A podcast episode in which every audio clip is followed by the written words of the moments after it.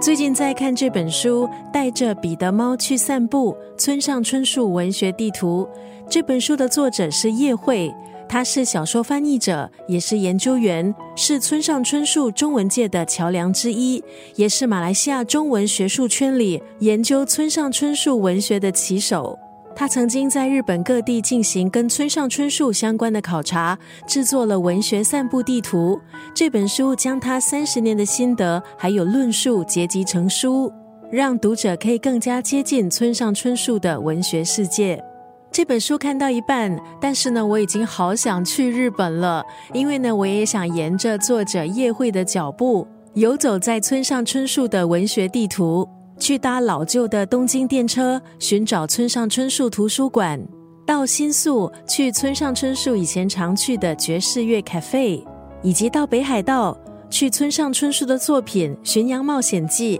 还有《五五五》这两部小说当中提到的海豚酒店去打卡。今天在空中就要分享这本书当中的这一段文字：人生是有许多的契机，无数的可能性。形形色色的入口和出口所组成的变奏曲，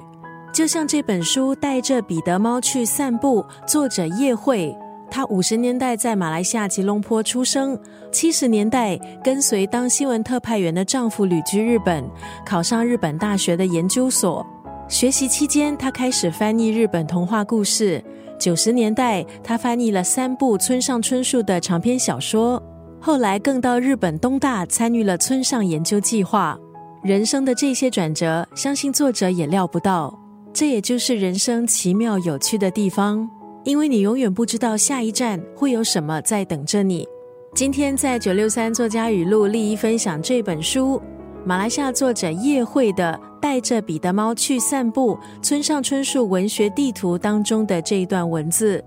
人生是有许多的契机。无数的可能性，形形色色的入口和出口所组成的变奏曲。